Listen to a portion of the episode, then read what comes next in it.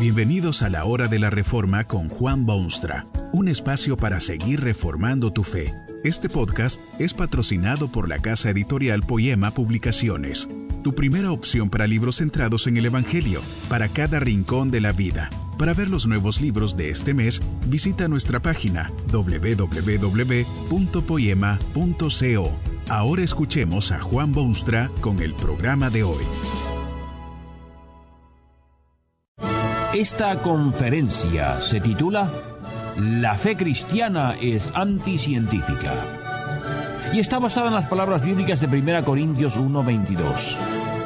Porque los judíos piden señales y los griegos buscan sabiduría.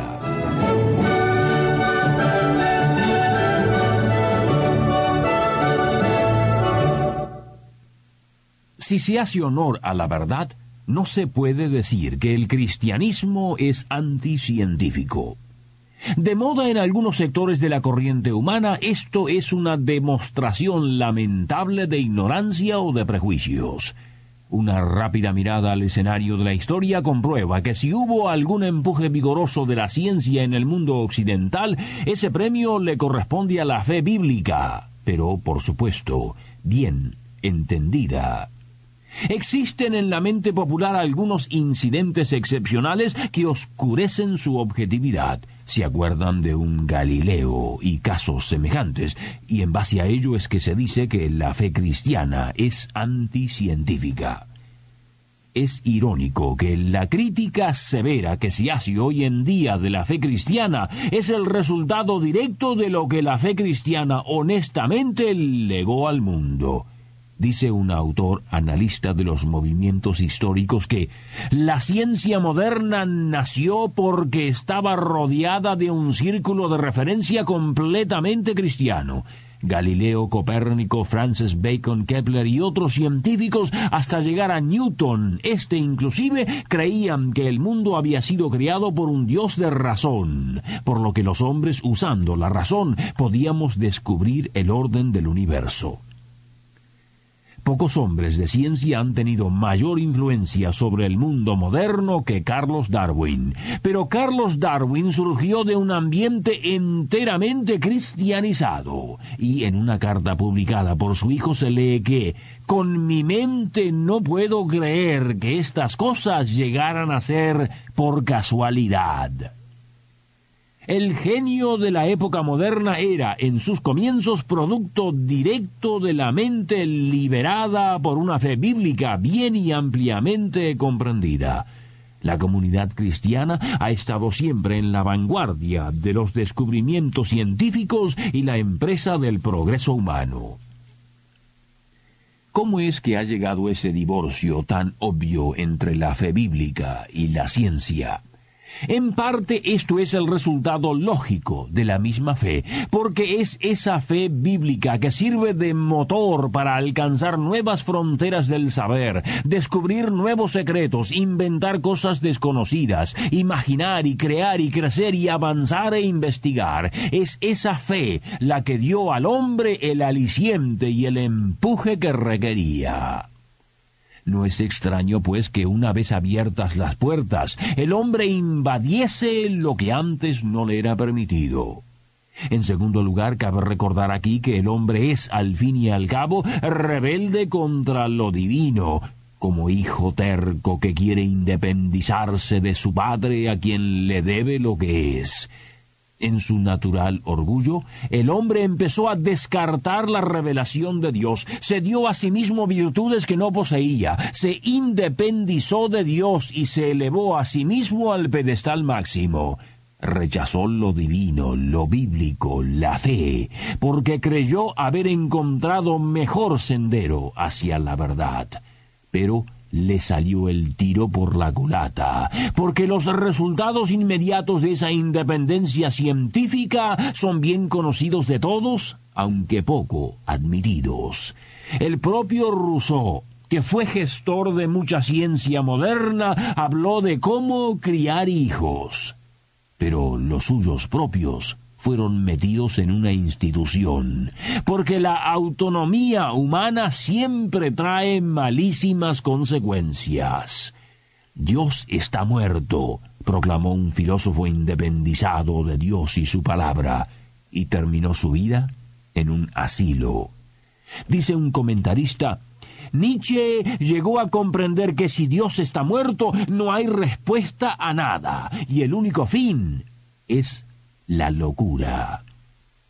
Un científico francés más reciente afirma que la locura es la única libertad. Esta autonomía humana de todo lo divino ha tenido aborrecibles resultados. Resultó, por ejemplo, en teólogos que cayeron en sus redes. Dice un autor suizo, si escuchas a un teólogo moderno, no oirás más que lo que se dice en el mundillo que lo circunda, solo que expresado en términos teológicos. Otro resultado nefasto es el mundo actual, en el que hay una fuerte ola de desengaño con todo lo científico. Dice otro autor contemporáneo que la fe popular en la ciencia ha declinado, la perpetua perspectiva de una guerra nuclear, la barbarie de los campos de concentración nazi y la burda violencia de la televisión son todos productos de la ciencia. Los hippies de América del Norte y los probos en Holanda no son ejemplos brillantes del cristianismo, pero sí reflejan esta lastimosa desilusión con los resultados del monopolio científico. Pero, ¿es científico lo que tan altivamente así se proclama? La ciencia genuina siempre ha sido, ante todo, honesta Toma todos los hechos pertinentes, los pesa y analiza y luego hace sus juicios. Esta común cortesía no se le acuerda hoy en día a la maravillosa revelación de Dios. Muchos llamados defensores de las ciencias cierran sus ojos y se tapan los oídos en lo que respecta a los datos provistos por el cielo se los rechaza como automáticamente anticientíficos. Se está haciendo lo mismo que hacían los inteligentes griegos de los tiempos de Pablo. Eran verdaderas luces del intelecto, poetas maravillosos, filósofos envidiables, matemáticos y escritores y escultores y otras artes de las más bellas. Cuando oyeron de Jesucristo y de su mensaje, sólo atinaron a pedir y buscar sabiduría. Sabiduría. Si el mensaje de Pablo era sabiduría de la más alta calidad por su origen, su textura y sus efectos. ¿Cómo se atreven aquellos altivos griegos a hacer semejante demanda? Es que se habían elevado a sí mismos a los pedestales de la infalibilidad. Creían que sus pigmeas mentes podían resolver cada uno de todos los problemas del universo juzgarían el mensaje de Jesucristo desde su altísimo estrado, como jueces superiores o miembros de un jurado que está por juzgar al Dios soberano y creador. Esta actitud de superioridad humana ante las realidades de Dios es cosa extremadamente común entre los hombres. Los griegos la tenían y la tienen los que rechazan la fe bíblica por considerarla anticientífica. También la tenían los judíos contemporáneos de Jesucristo se acercaron un día al Hijo de Dios para solicitarle que les mostrase señales, evidencias científicas, podría decirse. Esto es lo que respondió el Salvador de los hombres. Esta generación es mala, demanda señal, pero señal no le será dada, sino la señal de Jonás porque así como Jonás fue señal a los ninivitas, también lo será el Hijo del Hombre a esta generación.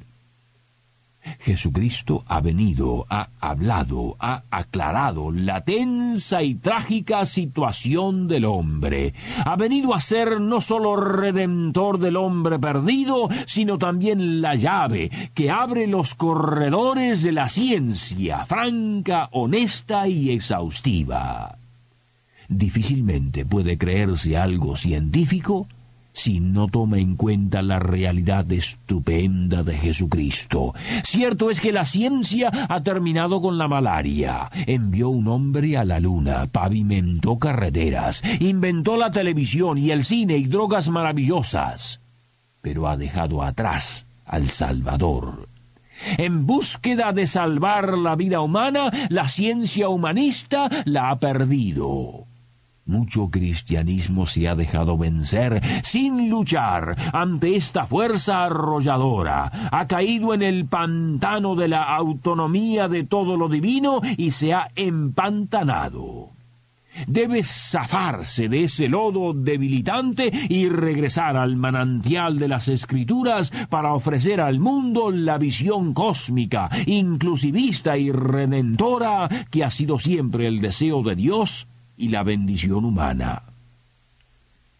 La fe cristiana no es anticientífica ni cosa parecida. Es en efecto la única fuerza dinámica de un progreso científico correcto y aceptable objetivamente. No pretende oponerse a la ciencia, sino auxiliarla. No es su enemiga, sino su más eficaz colaboradora no es anticientífica, sino favorable a una ciencia que toma en cuenta la fuente más estupenda de conocimientos que se conoce. Tal vez rechaza usted todo lo que sea bíblico porque lo considera anticientífico. No se deje engañar. El pecado ha tergiversado mucho las virtudes humanas, de modo que su análisis de las cosas es con frecuencia terriblemente equivocado. Dios le ha dado las bases más sólidas que pueda usted hallar, si de verdad tiene intereses científicos. ¿Qué clase de ciencia puede ser aquella que rechaza sin más el ingrediente de mayor impacto? El Dios soberano anhela que sus criaturas desarrollen su universo, lo exploren y lo mejoren siempre que les sea posible. Bendice al hombre de ciencia. Pero Dios tiene aún mayor interés en usted, porque ¿cómo podrá usted comprender los misterios del universo y los laberintos de la ciencia si no comprende primero su relación personal con Él que todo lo controla. Jesucristo vino a salvar lo que se había perdido, usted inclusive. Que este mensaje nos ayude en el proceso de reforma continua según la palabra de Dios. Si quieres profundizar en la exposición bíblica, puedes buscar más recursos en www.poema.co. Allí encontrarás libros que te ayuden a entender la palabra de Dios y aplicarla a tu vida. Poema, el Evangelio para cada rincón de la vida. Nos vemos en el próximo episodio de La Hora de la Reforma con Juan Bonstra.